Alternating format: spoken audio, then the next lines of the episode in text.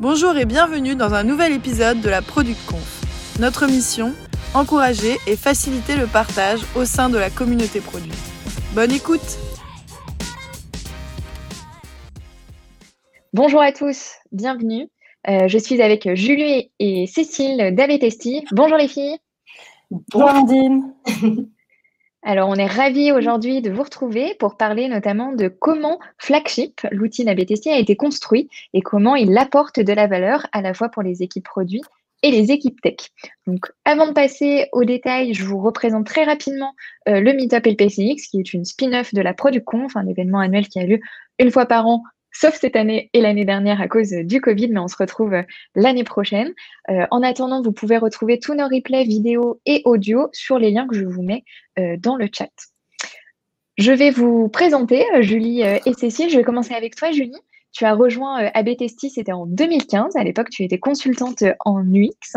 Tu as évolué ensuite vers le produit, côté toujours UX design, il y a à peu près une année euh, où tu avais pris en charge deux feature teams en plus du design.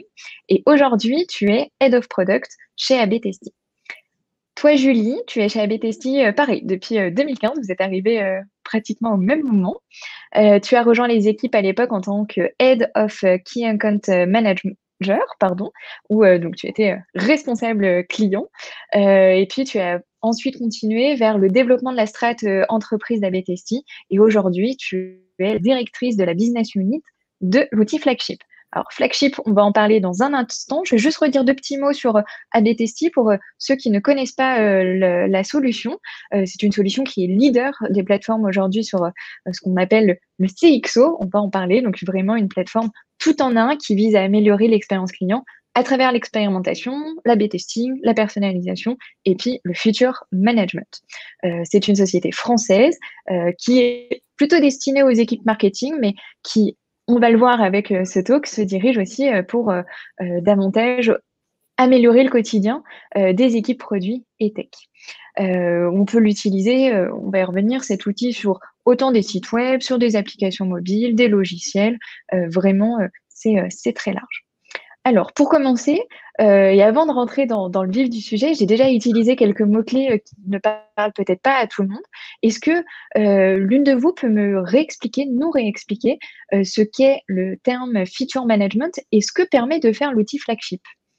Oui, bien sûr. en fait, je voudrais recontextualiser un tout petit peu la chose pour que nos auditeurs comprennent bien. Mais il y a une dizaine d'années, en fait, on a, enfin, depuis une dizaine d'années, on repense un peu le, développement logiciel. Euh, et si je schématise très très vulgairement, euh, il y a dix ans, on avait des équipes IT euh, qui mettaient en, ligne des sites ou des apps, et les équipes marketing, quand elles voulaient travailler en fait derrière ces, ces mises en prod, étaient obligées de bypasser la prod et donc de bypasser leur dev en utilisant des outils classiques, donc comme ABTC, comme tu l'expliquais au début. Donc nous, notre but était de redonner la main aux équipes marketing pour qu'elles puissent justement bypasser ces devs euh, euh, et, et, donc ajouter, enfin, ajouter leurs modifications et leurs expérimentations euh, via des ajouts de, de tag JS. Aujourd'hui, nous, notre but, c'est de redonner en plus la main aux équipes produits et aux équipes tech pour bah, déjà arrêter de se faire bypasser et surtout pour que euh, en fait elles puissent livrer des fonctionnalités sans forcément euh, les rendre disponibles pour leurs utilisateurs. Donc euh, cette fois-ci, on va parler plus de notion de d'être capable de mettre en prod sans forcément mettre en ligne. Voilà un peu les, les, outils qu'il va y avoir derrière derrière ABTST et Flagship puisque quand on va parler de, Julie va en revenir plus tard parce que c'est important pour savoir comment nous on a construit les produits puisque c'est aujourd'hui le, thème de cette conférence d'avoir cette notion de client side qui est donc la B-testing classique et euh, de, flagship qui va euh, avoir vocation à être utilisé par euh, les, équipes produits puisqu'on parle de feature management là-dedans. Donc le feature management, mhm. c'est une des notions qui est très utilisée en fait dans, dans, la méthode agile et qui consiste en fait à flaguer des fonctionnalités pour euh, décider quelle va être la mise en ligne qu'on va faire de ces fonctionnalités-là. Euh, ça veut dire euh, euh potentiellement faire du déploiement, du déploiement progressif, contrôler euh, la release de cette fonctionnalité, utiliser de l'expérimentation via de la B-test ou de la personnalisation. Enfin voilà, c'est rendre la main en fait aux PM qui vont travailler l'expérience client pour être capable de flaguer ces fonctionnalités et d'en décider la mise à disposition des utilisateurs. Ça apporte en fait beaucoup de garanties. c'est que les fonctionnalités qui vont être déployées puissent être exposées que aux personnes ciblées par les PM et surtout de pouvoir déployer plus vite, de manière plus sécurisée. D'où ce qu'on disait avec un petit peu d'humour au début, d'être capable de faire du déploiement juste avant le week-end. c'est vrai que ça peut paraître très, très utile et rassurant avant de partir euh, en, week-end.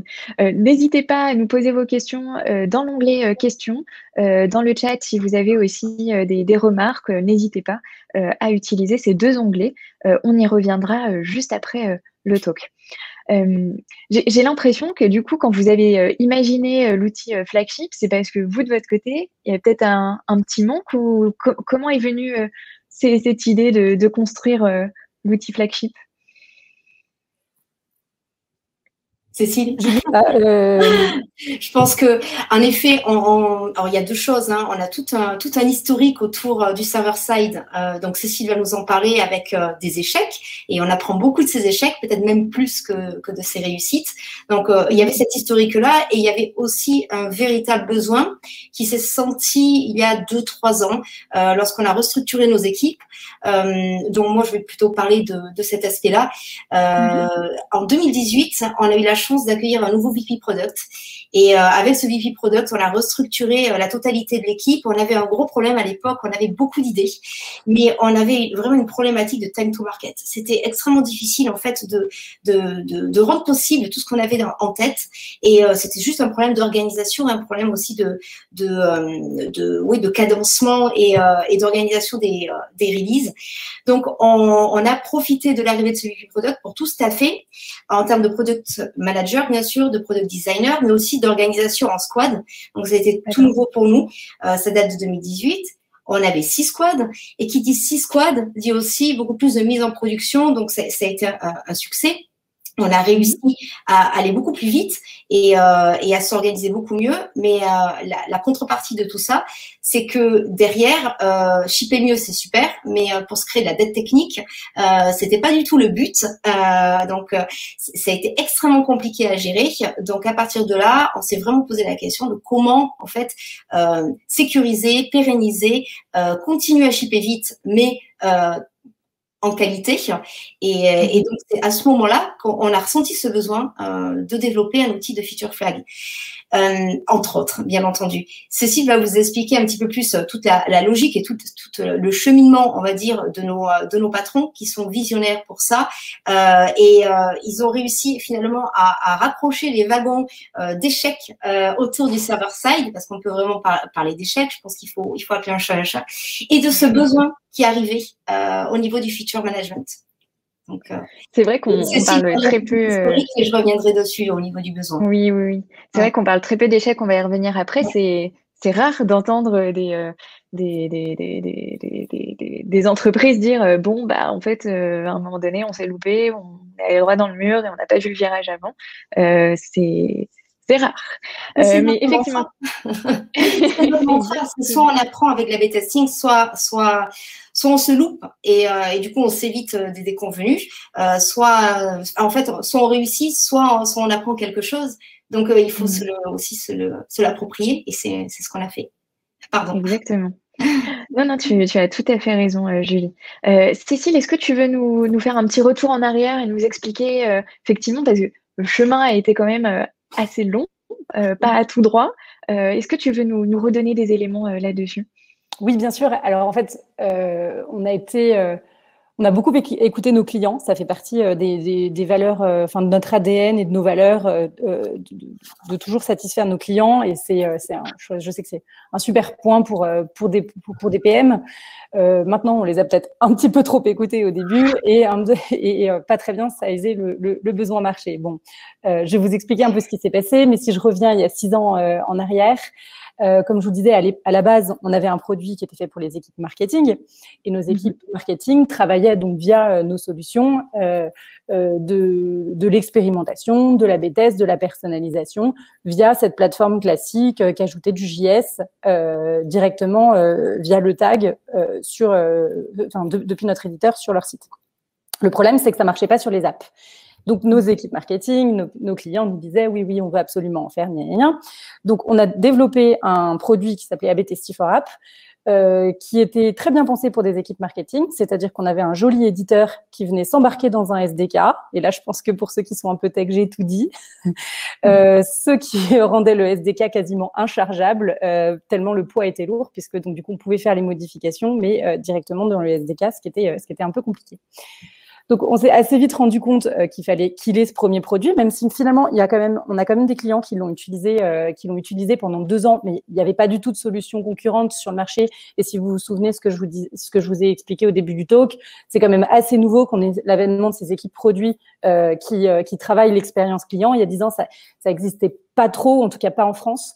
Donc c'était donc nos clients qui étaient très précurseurs essayaient de nous de nous aider à, à pousser à travailler cet outil-là en fait, on s'est, vite rendu compte euh, que du coup, les optimisations devaient se faire côté serveur et on a développé mhm. une API euh, qui était disponible depuis notre interface ABTST classique en server-side euh, qui, a priori, contournait tous les premiers problèmes qu'on avait eu sur le premier produit. Euh, donc là encore très bien, euh, nous sommes très contents, nous avons des clients qui l'utilisent pendant deux ans. Euh, le problème, c'est que les équipes produits et tech, qui du coup étaient obligées de coder ces modifications, donc les PM, les DevOps, les team leads, etc., étaient enfin, étaient bloqués juste dans une utilisation du produit qui était de l'expérimentation. Donc expérimentation, A/B test et personnalisation. Or, euh, mhm. on, s'adresse aussi aujourd'hui à une population euh, très PM. L'objectif est plutôt de sécuriser les releases, d'accélérer les cycles de développement. Et l'expérimentation, elle se fait le plus souvent pour les PM en amont de la recherche euh, de phase, des user stories que vous allez créer. donc, on n'est plus vraiment dans cette logique d'AB test et de personnalisation. Donc, c'était très bien notre histoire de server-side, mais ça ça répondait pas aux objectifs en fait de la nouvelle équipe client qui, était amenée à utiliser ce produit. Donc, rebelote, comme le disait Julie, en, janvier 2019, on a missionné une nouvelle feature team euh, pour essayer de repenser complètement from scratch le besoin, essayer de faire le point sur euh, les usages euh, et essayer de repenser complètement, ce produit-là, quitte à devoir tout reculer. Donc euh, là, c'était génial parce que là, je pense qu'il y en a qui vont se reconnaître aussi euh, dans cette euh, dans cette dans cette dans cette configuration parce que on devait bien sûr tout repenser, tout requiler potentiellement, mais en conservant tous les utilisateurs actuels qu'on avait. Voilà, je pense que ça, ce débat doit rappeler quelque chose à certains d'entre vous. Voilà c'est de là qu'est née la troisième version en fait de notre de notre produit euh, de notre produit flagship. On a évidemment conservé quelques enseignements de ce qu'on avait mis avant. On a conservé les, enfin, la logique de SDK, on a conservé la logique d'API et, et, de server side, mais on a tout recodé. L'API, c'est devenu une API REST. Les SDK, on les a tout refait from scratch. Euh, et puis, on a ajouté surtout des nouvelles fonctionnalités, voire même des nouveaux produits dans ce produit-là, puisque tout ce qui va être feature management dont on parlait tout à l'heure et ce que Julie va vous expliquer tout à l'heure, c'est complètement nouveau dans cette logique, euh, nous, de, de, de, de produits euh, qui avaient vocation à, faire travailler des équipes marketing au départ. Voilà, donc un, un, un, gros pivotage euh, pour, pour tout ce produit et puis pas mal de code à la poubelle.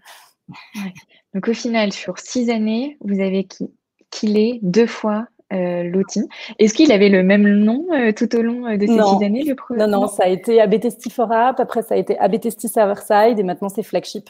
parce qu'on veut aussi décorréler notre nom de l'AB testing, puisque ce produit-là, enfin, comme son, comme, comme son nom l'indique, non, mais flagshipping, on, on, joue plus avec la notion de flagshipping et de feature management là-dessus. Mais, euh, mais voilà, on peut évidemment continuer à faire de l'expérimentation, d'AB test et de personnalisation mmh. derrière. Mais euh, l'objectif est de faciliter euh, et de redonner la main aux équipes produits avec, ce, avec, avec cet outil-là. Et surtout d'aider nos équipes en interne. oui, oui, vous avez déjà vos propres clients internes avant d'avoir d'autres d'autres clients. Est-ce que finalement, vous, vous, sentez que vous il y a eu une vraie différence après avoir killé vos produits Est-ce que là, aujourd'hui, vous vous dites, bon, bah, ça devait quand même pas être facile pendant euh, ces six dernières années, mais finalement, euh, est-ce que ça, a payé pour vous euh, d'avoir tué vos produits finalement? Bah, sur, sur, deux points, j'ai trouvé que c'était très que c'était que c'était très avantageux. le mmh premier, il est plus au niveau des équipes et, et, le second, il est plus au niveau du produit en lui-même. donc sur les équipes, en fait, il y a quelque chose que je voudrais souligner, mais euh, on, dit que c'est bien dans la méthode agile d'apprendre à killer son produit, etc. Euh, sur le papier, c'est très facile à dire. Euh, dans les faits, c'est quand même plus compliqué à faire, mmh. notamment parce que outre, outre le fait que de mettre une partie de, son travail à la poubelle, c'est quand même un peu rageant. il y a surtout une énorme problématique d'équipe et de turnover et de désengagement des équipes quand on est PM et qu'on doit expliquer en fait à, tout, à toute la toute la feature team qui a bossé sur le projet qu'en fait non, on va, on va changer de projet ou d'orientation, euh, c'est quand même assez compliqué. Donc, oui, humainement, euh, c'est pas simple quand même à vivre. Donc, moi, je salue les équipes euh, de, de, de Flex, enfin d'ABT Stifora, puis d'ABT Server Side qui ont été amenées à faire tout ça, euh, parce que je pense qu'elles étaient déjà euh, suffisamment avancées euh, sur la méthode agile. Donc, Julie reviendra dessus euh, pour savoir comment on s'est organisé justement par rapport à ça après mm-hmm. dans nos équipes. Mais je pense qu'il y avait déjà une forme de maturité qui était assez forte. Julie l'a dit aussi tout à l'heure, une forme de, de, mentorship de la part de, de nos fondateurs qui a été qui a, qui a, été très porteur et, sur, et, qui a, et qui a impliqué les équipes euh, à, tous les, à tous les niveaux de la prise de décision qui était importante. Et j'ai une petite anecdote à, à, à, donner par rapport à ça, mais euh, le mhm. premier dev Android qui en fait donc a codé euh, tous les SDK euh, de ces différentes versions, est toujours là aujourd'hui. Il est même devenu lead dev et, euh, et, et, il est, euh, pas, je dis pas très content d'avoir peut-être dû à faire tous ces tous ces revirements, mais mais euh, mais mais ça, ça franchement bravo à lui parce que ça fait preuve de beaucoup de recul et au contraire il a été une force assez assez géniale dans, dans, dans, dans, la valeur ajoutée et surtout dans les dans les enseignements euh, qu'il fallait qu'on prenne mmh. de ce qu'on avait pu faire avant. Donc, euh, évidemment, les équipes ont grossi depuis, mais, euh, mais pour nous, c'était hyper important d'avoir cet ADN-là pour pas refaire des erreurs qu'on avait pu faire avant. Mmh. Puis réussir à avoir cette prise de recul quand même pour se dire bon, on va pas refaire la même chose, mais en même temps, je dis au revoir à ce que j'ai pu faire pendant plusieurs mois. bravo à ce développeur. Et tu disais, Cécile, il y avait deux points, donc plus sur la partie humain, équipe, et d'un point de vue produit, euh, qu'est-ce que ça a apporté euh, en plus, euh, vraiment, côté produit? Alors d'un point de vue produit, je pense que Julie va, va, va l'expliquer juste après, parce que du coup, mhm. c'est quand même un outil que nous, on utilise au quotidien euh, et, et, qui a vraiment changé notre façon de fonctionner euh, sur, un, sur, un, sur, une, sur toute la méthode agile et dans toute l'organisation des feature teams. Mhm. Euh, ensuite, on est assez content parce que finalement, tous les, contents, tous les clients qui utiliser euh, les, les, les, premières versions en fait de cet outil-là euh, sont passés sur cette nouvelle version en étant euh, même plutôt pousseurs et, et satisfaits de ce, de ce tournant stratégique de la solution. Donc ça, c'était plutôt, c'était plutôt rassurant. Et, et, et, on a réussi à signer pas mal de, de de, on va dire de, de, boîtes qui sont très tech oriented cette, enfin, cette année, qui sont déjà très organisées en feature team et donc qui vient nous conforter sur le fait que c'était euh, que c'était un bon positionnement produit à prendre. Euh, on travaille aujourd'hui avec euh, des sociétés comme euh, Oui SNCF, Decathlon, Compte Nickel. On vient d'emborder Ornicar aussi, euh, qui est en train de mettre un gros gros focus sur sur le sur l'organisation en feature team et sur son, son équipe produit. Donc on est super on est super content.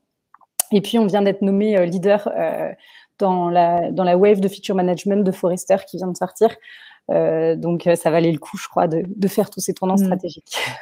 C'est une belle récompense. Et du coup, on peut voir à travers les comptes que tu viens de citer, ça ne s'adresse pas que aux grands comptes. On peut être aussi une plus petite PME, scale-up, start-up. Ça s'adresse vraiment à tout le monde. Euh, n'hésitez pas, je le rappelle, si vous voulez poser vos questions. Euh, merci Arthur pour euh, le lien de l'étude. N'hésitez pas pour si vous voulez plus d'informations dessus. alors, Julie, tu le disais un petit peu tout à l'heure au niveau des équipes, il y a eu pas mal de changements. Vous avez évolué en, en feature team, vous, êtes, vous êtes assez nombreux. comment ça s'est passé concrètement cette ce chamboulement, cette mise en place de, nouvelles méthodes, parce que bon, c'est bien de dire euh, il existe telle ou telle méthode, mais quand on souhaite la mettre en application, on n'est pas toujours, euh, c'est pas, Ça colle pas parfaitement parfois. oui, euh, on a eu quelques déconvenus aussi. Je parle toujours, en fait, euh, pour moi, c'est assez clair. Euh, c'est des mauvaises aventures que laissent les meilleures idées. Donc, on en a essuyé quelques-unes. on s'est réorganisé en feature team. très rapidement, on s'est rendu compte qu'il fallait qu'on mette en place des cycles de, de production plus courts. on partait dans des projets qui mettaient un mois, deux mois, six mois à être développés. C'est pas possible. À un moment donné, il fallait exposer et dans la douleur. Et quand on expose dans la douleur, ben, c'est compliqué, on essuie beaucoup de bugs, on essuie beaucoup de problématiques UX. Euh, donc euh, voilà, c'est pas satisfaisant ni pour le PM, ni pour les équipes de développement, ni pour les utilisateurs en interne, euh, les consultants qui font aussi proxy avec les clients. Donc il fallait revoir tout ça, tout remettre à plat. Donc, euh, suite à l'organisation Feature Team, on a décidé de mettre en place des cycles de développement de six semaines, donc trois sprints de deux semaines, euh, intercalés avec des sprints de stabilisation pendant lesquels on fait de la tâche technique, euh, de la dette technique, du debug, du go-to-market. Et sur ces cycles de six semaines, on s'engage systématiquement à livrer de la valeur utilisateur. Donc, on part de cette valeur utilisateur. Si on ne peut pas la faire tenir en six semaines, soit on la réduit pour la faire tenir, soit on l'abandonne et on passe à autre chose. Euh, le but, c'est vraiment d'avoir des cycles euh, les plus courts possibles pour apporter de la valeur en continu, ce qu'on voulait faire depuis le départ. Et, euh, et avec les problématiques liées aux longs projets sur lesquels on s'est cassé les dents, on s'est dit plus jamais ça. On va se structurer en cycle de six semaines. Si je remonte à ce que je disais préalablement, on a cinq, six feature teams, ça, ça dépend, ça, ça, ça, bouge quand même pas mal, mais on a entre cinq et six feature teams qui travaillent en décalé. Mm-hmm. Ce qui veut dire que des cycles de six semaines, toutes les semaines, il y en a un qui s'achève. Donc, toutes les semaines, il y a de la mise en production de valeur. Et, eh bien, sans outils de feature flag, c'est un peu compliqué à gérer parce qu'on n'est pas à l'abri euh, de bugs critiques. Euh, on a quand même des clients euh, sur la terre entière maintenant. C'est-à-dire qu'on met en production, même le matin à 6 heures du matin en France, on va avoir des clients à Singapour qui vont essuyer les bugs euh, en, en, real time. Donc, on peut plus se permettre aujourd'hui, euh, puis avec euh, avec l'image que l'on a, on peut plus se permettre de, de, faire des mises en production qui sont pas complètement sécurisées. Donc, le feature flag s'est imposé de lui-même à un moment donné. On avait un outil de feature flag interne, mais cet outil-là, il était plus à vocation sales, c'est-à-dire pour activer, désactiver des fonctionnalités, des add-ons qu'on peut vendre à la volée hein, ou que, qui sont inhérents à un plan et pas à un autre. Mais on n'avait pas euh, déjà cette visibilité sur tout ce qui tournait en termes de feature flag.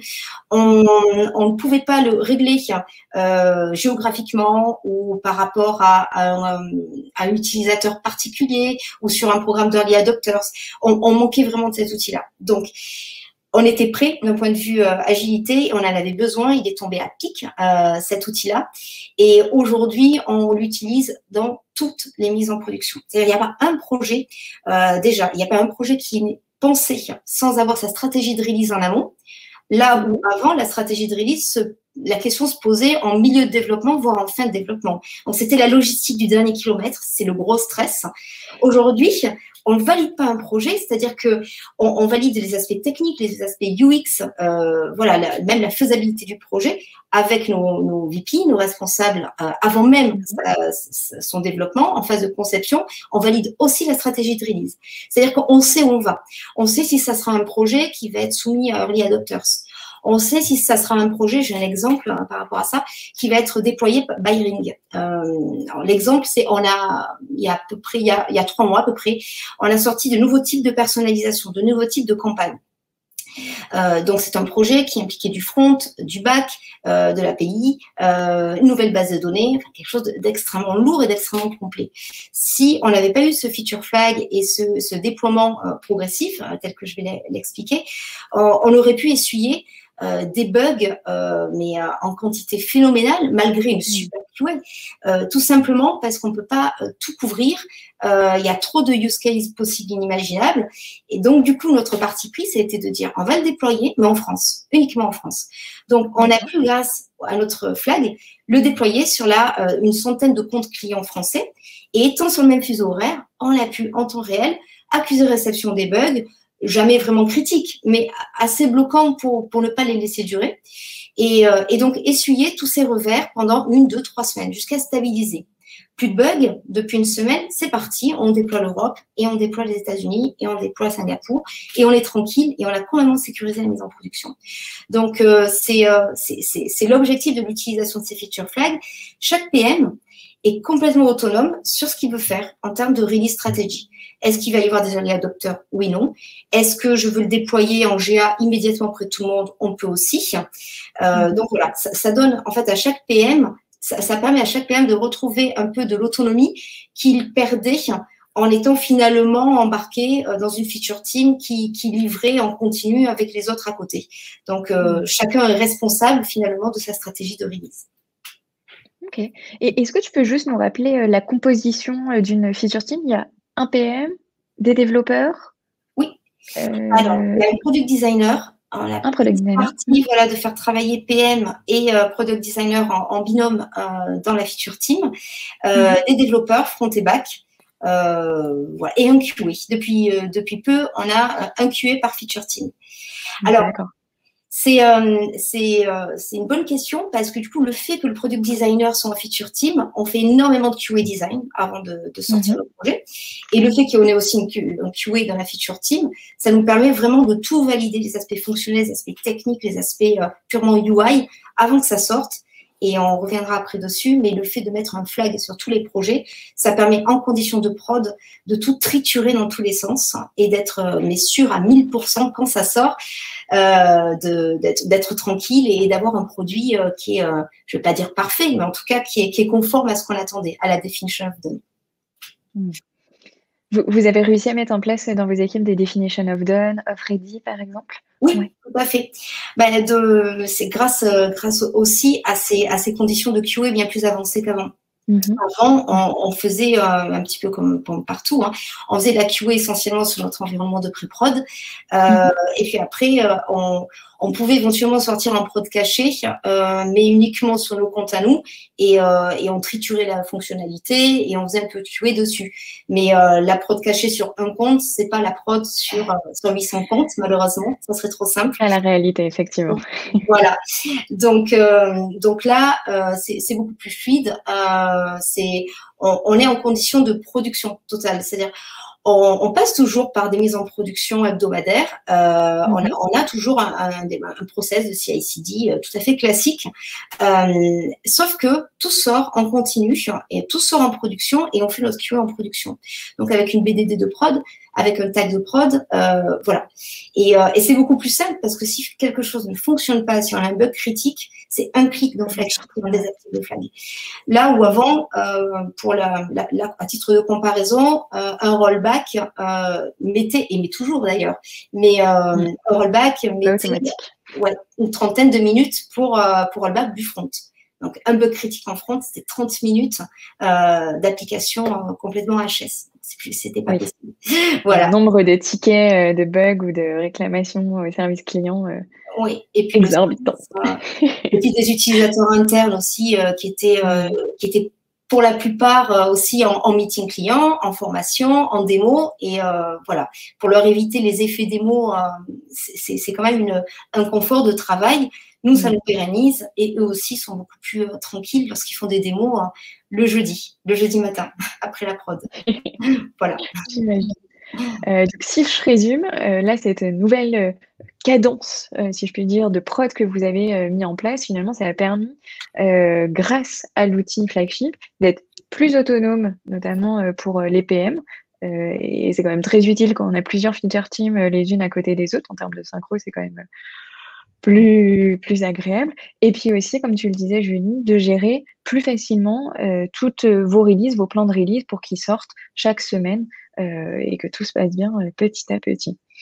Est-ce que vous voyez un, un apport un, un, avantage vraiment défiant toute concurrence, si je peux dire, pour vos utilisateurs?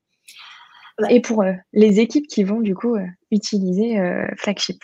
Alors complètement. Euh, euh, ben, L'avantage ici, c'est que nous, on est utilisateurs de notre propre solution, hein, on boit notre propre champagne et, euh, et l'apport, on le vit au quotidien, ça vraiment changé complètement la manière dont on, dont on vit notre métier.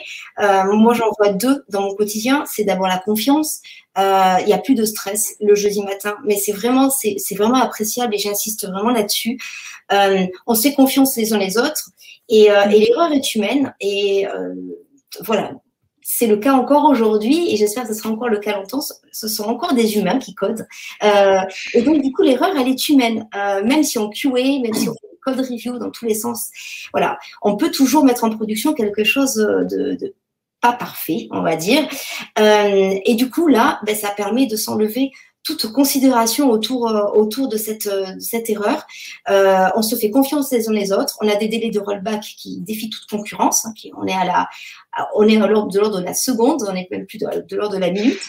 Euh, donc du coup, ça, voilà, ça nous permet vraiment de sécuriser euh, et euh, comme disait le, titre du, du, talk au départ, éventuellement de, de, mettre en production un vendredi soir et d'aller boire des bières. C'est c'est un symbole, mais mais ça veut bien dire ce que ça veut dire. C'est on peut y aller un petit peu les yeux fermés. la deuxième chose, c'est le déploiement progressif. Moi, je, trouve vraiment ça appréciable quand on, travaille sur une grosse fonctionnalité, notamment. Euh, là, j'ai le cas en ce moment, on travaille sur une grosse fonctionnalité de priorisation de campagne. Donc, c'est vraiment un, gros morceau. Euh, de le voir apparaître sous nos yeux en prod caché.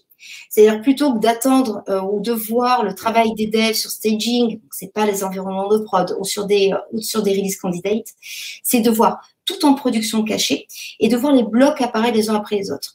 Donc, le product designer étant un feature team, il va se rendre compte tout de suite euh, d'erreurs euh, qu'il aurait pu faire ou de, de choses qu'il n'aurait pas vues dans ses protos, euh, parce que c'est mm-hmm. pareil, hein, un prototype, c'est pas la prod. donc, tout de suite réagir et pas attendre que ce soit mis en prod et itéré. On itère directement sur notre environnement de production caché.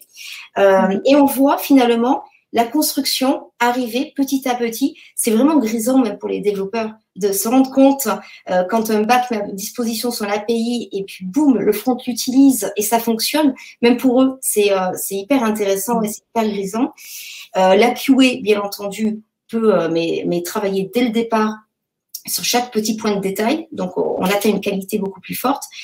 Moi, je compare ça un petit peu à, euh, si vous êtes sur Paris en ce moment, vous devez voir beaucoup de travaux euh, liés, à, liés à, la, création de pistes cyclables. Euh, c'est certainement une, très bonne chose, mais en attendant, ce sont des nuisances pour les riverains. C'est un peu comme si vous vous réveillez un matin dans deux ans et que sous votre fenêtre, il y avait une super piste cyclable qui vous amène au boulot sans avoir eu deux ans de nuisances sonores.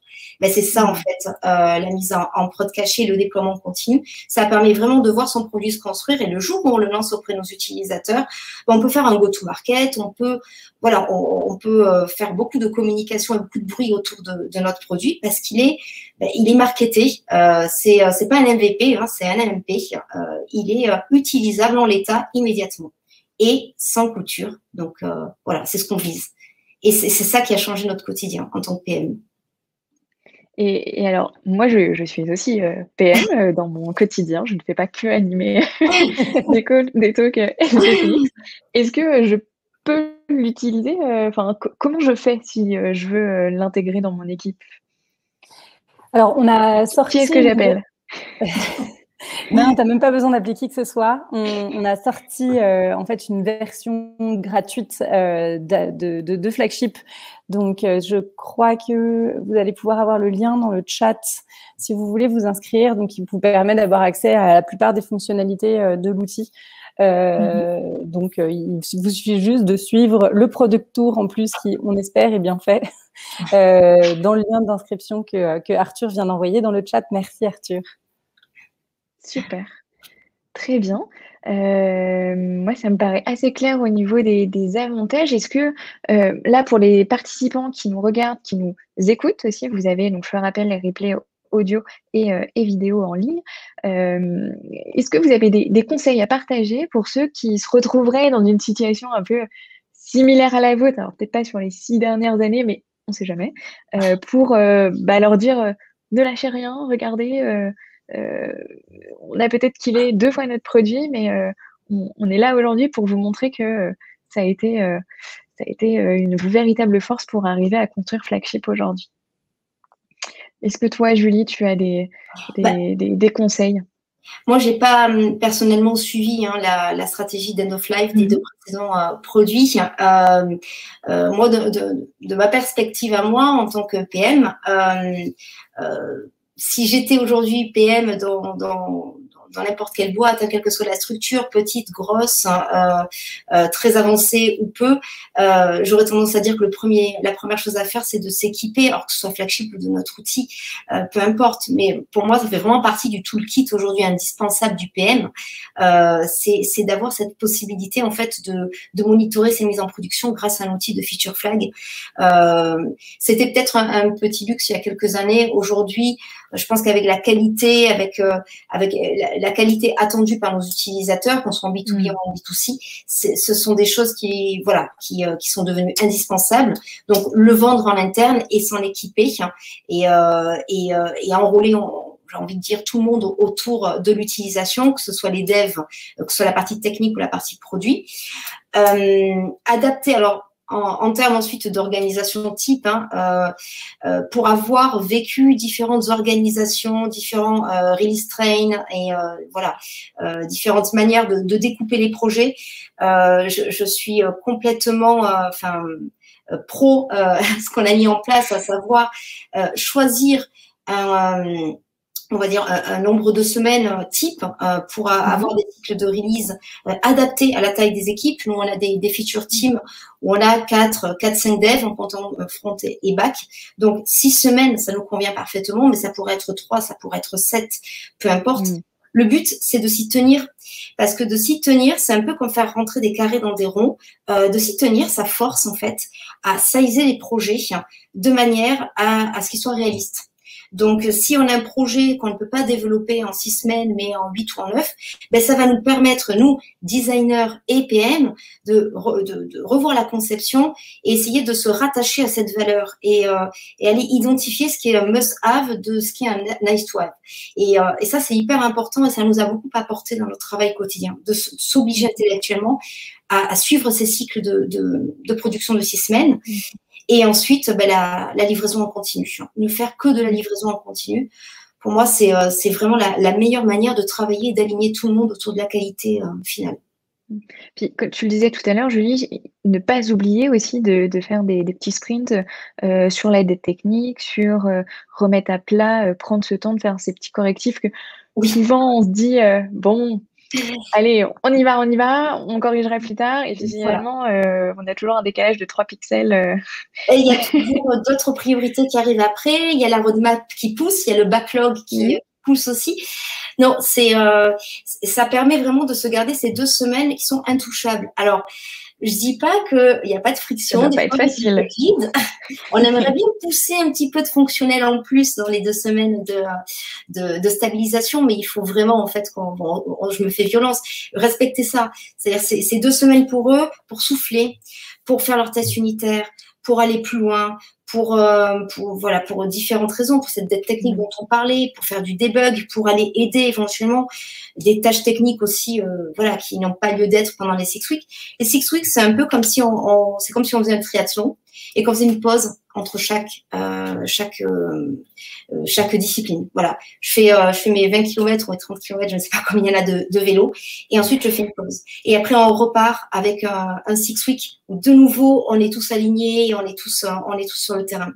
C'est c'est assez intense, mais ça permet vraiment en fait de tous nous aligner et de tous avancer ensemble en rang serré. Donc oui. c'est euh, comme tu le disais, et comme tu le disais, vraiment tenir dans la durée et rester euh, sur euh, euh, cette, dynamique, parce que c'est une dynamique d'équipe aussi en termes de motivation, le fait d'impliquer tout le monde. C'est pas juste s'assurer de la bonne qualité du produit, il y a aussi, bah, comme tu le disais, Cécile au début, il y a un impact sur le produit certes, mais les équipes, nos humains derrière, on a besoin d'en prendre soin. C'est ça. Ça fédère les équipes pendant six semaines. Et puis, ouais, pour rebondir sur ce que tu disais, ces deux semaines de stabilisation, elles sont absolument indispensables. Voilà. Donc, il ne faut surtout pas les, les bypasser. Ok. Est-ce que, Cécile, tu, toi, tu aurais un conseil peut-être d'un point de vue euh, euh, plus strat ou euh, pour anticiper les sorties de, de produits comme ça? Est-ce que tu aurais un, un, un retour d'expérience à nous partager? Bah, ce, serait, ce serait évidemment de, de, jamais oublier d'écouter ses euh, utilisateurs et ses consommateurs parce que mmh. je sais que ça dépend des, des feature teams et que c'est souvent, euh, heureusement c'est souvent fait, hein, mais, euh, mais bon, on, oublie un peu d'aller parler à, ses, à son consommateur de temps en temps et, et je pense que c'est vraiment un point qui est fondamental. Alors nous, on l'a peut-être un peu trop fait pour les deux premiers produits pour le coup, de considérer que un consommateur ou qu'une petite partie des consommateurs représente l'intégralité du marché. C'est un autre biais sur lequel il ne faut pas aller. Euh, mais, euh, mais non, c'est clair que c'est important de, de, de, de, garder cette voie-là, je pense. Et d'avoir cet éventail assez large, si on peut euh, parler à ses utilisateurs. Ça marche. Eh bien, merci beaucoup Cécile et Julie. Alors, je regarde juste les questions. N'hésitez pas si vous voulez en poser davantage euh, dans l'onglet questions. On a une question de Mathilde euh, qui nous demande comment choisissez-vous la stratégie de release euh, Quels critères rentrent en compte pour savoir quel user slash lieu géographique, peut-être qu'il y a d'autres critères, vous choisissez? Je crois que c'est toi qui en parlais notamment, Julie, au niveau des, des releases. C'est en effet une stratégie euh, qu'on acte au moment de la conception et au moment du découpage. Euh, alors, euh, on, va acter une, stratégie de release en fonction des, des, dangers potentiels que peut avoir notre release. Si mmh. ce sont des améliorations UX, la plupart du temps, on n'en a pas. Enfin, la stratégie de release qu'on a, c'est plutôt de dire c'est en GA tout de suite et, et ça part directement en production. Euh, là, j'ai pris l'exemple tout à l'heure d'un gros projet sur lequel on, potentiellement on aurait eu beaucoup de bugs. Euh, on en a eu, mais moins que prévu. Mais il vaut mieux, il vaut mieux toujours être, être pessimiste et avoir de bonnes surprises. Euh, cette stratégie, elle avait été prise en considération par rapport au fait que c'était un, projet qui touchait à la fois la base de données, où on avait une nouvelle base de données qui était mise en production en parallèle, euh, avec de nouvelles routes, bien évidemment, euh, du front du bac, du tag, c'était quelque chose qui touchait à toute notre stack euh, et à tous les métiers euh, de, la tech chez nous. Donc du coup, c'était une évidence que notre stratégie de release allait se faire de manière géographique parce que nos devs, ils sont sur le fuseau horaire français. Donc on n'avait pas d'autre choix que d'en passer par là. Maintenant, on peut avoir des stratégies de release basées sur d'autres critères. On a euh, dans l'outil euh, un module de targeting qui nous permet d'utiliser différentes variables euh, voilà, à disposition. Donc, ça peut être des account ID, ça peut être beaucoup de choses. C'est surtout par rapport aux enjeux au départ et par rapport aux risques identifiés que l'on va déployer une stratégie de release. Par exemple, un programme Early Adopters, euh, pour moi, enfin sur mes projets, ne fait sens que euh, si euh, si j'ai encore un doute d'une certaine manière sur l'intérêt, sur l'impact, sur la valeur que je vais apporter. Et donc du coup, ça permet aussi de faire un stop. Ils vont mieux, on parlait de l'échec tout à l'heure, ils vont mieux faire un stop après une phase d'early adopter euh, plutôt que de lancer à tout le monde et après essuyer les plâtres d'une mise en, production de tout le monde. Donc, euh, on n'avait pas choisi d'early adopters, euh, nous, de notre côté, parce que on, en avait besoin de ce projet-là. Il fallait, c'est une évolution technique qu'il qui, était nécessaire de faire. Mais pour d'autres projets, euh, on peut très bien, si on a encore euh, un mini doute sur la manière dont on adresse euh, les choses, de, bah, le lancer sur, voilà, sur, sur un batch de 20-30 clients pilotés par le PM et l'UX avec interview à la clé pour être s'assurer que, que, tout fonctionne bien et que tout répond bien aux besoins identifiés préalablement. Donc, la stratégie de release, elle va vraiment dépendre du projet et elle va vraiment dépendre de ce que l'on veut tester, de ce, que, ce dont on veut s'assurer. D'ailleurs, si on veut s'assurer de quelque chose et si on veut tester quelque chose, et des risques identifiés euh, dès le départ. D'accord. Et, euh, et, justement, comment vous, est-ce que vous utilisez un, outil, une méthode pour euh, faire cette priorisation entre les sujets? Tout à l'heure, tu tu disais, Julie, peut-être, euh, euh, j'avais l'impression de reconnaître un Moscow avec les euh, nice to have, les cool have, etc. Est-ce que c'est ça? Oui, oui, oui. je, je, je, parlais de must have au niveau micro-fonctionnel, j'ai envie de dire micro-feature au niveau d'un projet, mais en effet, les projets euh, les, les, PM chez ABTSI, euh, un peu comme partout ailleurs, hein, priorisent leur, leur futur projet en fonction de, de matrices. Alors, ça peut être un Moscow pour certains, des RICE pour d'autres. il faut savoir qu'on va dire que 90% de ce qu'on fait est drivé par le feedback utilisateur. On a récemment industrialisé un outil qui s'appelle Cani, que certains de vous mmh. peuvent connaître certainement, qu'on utilise de manière très intensive en interne parce qu'on a une, une cinquantaine de CSM en interne qui sont utilisateurs de notre solution, mais aussi proxy parce qu'ils gèrent les clients, donc ils, nous remontent énormément de, besoins clients. Donc, tous nos, euh, euh, je parlais de, validation de projet, tous nos projets sont validés sur le fait d'avoir des, des requêtes CANI associées ou pas. C'est-à-dire si on n'a pas de requête CANI associée à un projet, le projet ne part pas en production. Il n'est pas euh, priorisé. Donc oui, on a les Moscou, on a les Rice, mais on a aussi euh, les votes, euh, voilà, dont on accuse réception sur Cani, les feedbacks utilisateurs, et, et c'est comme ça qu'on les vend en interne. Donc chaque PM a la liberté de prioriser à sa manière, tout en gardant quand même en tête que la parole utilisateur, c'est celle qui doit être la plus valorisée dans sa matrice de priorisation. D'accord. Et vos release plans, c'est sur, vous les revoyez toutes les six semaines, tous les trimestres, tous les mois, comme, par rapport à votre roadmap, comment vous, c'est quoi la différence entre les deux? Il y a des, des petits réglages. Euh, toutes les mhm. semaines, on repart sur un cycle de six semaines. Donc, on, on, mhm. on prépare nos objectifs et la valeur que l'on veut livrer et on la présente, on la fait valider en interne par des utilisateurs internes et par nos, par nos VP. Euh, mhm. Mais de la même manière, on a en tête sur un quarter à peu près, on sait à peu près ce que l'on va livrer. Quand je dis à peu près, c'est à 80%. On est sûr à 80%. Et on a toujours euh, une petite incertitude sur 20% parce qu'on se laisse toujours la possibilité d'intégrer un mini projet, une petite amélioration qui devient critique et qui ne peut plus attendre euh, six mois de plus. Mmh. Donc, on se laisse cette marge de manœuvre. On n'écrit pas des roadmaps à un an, ça sert à rien, euh, c'est jamais tenu. Euh, même une roadmap à six mois n'est jamais tenue. En revanche, sur un quarter, un quarter, c'est deux cycles de six semaines. On sait à peu près ce qu'on va faire là tout de suite et ce qu'on va faire juste après. Voilà.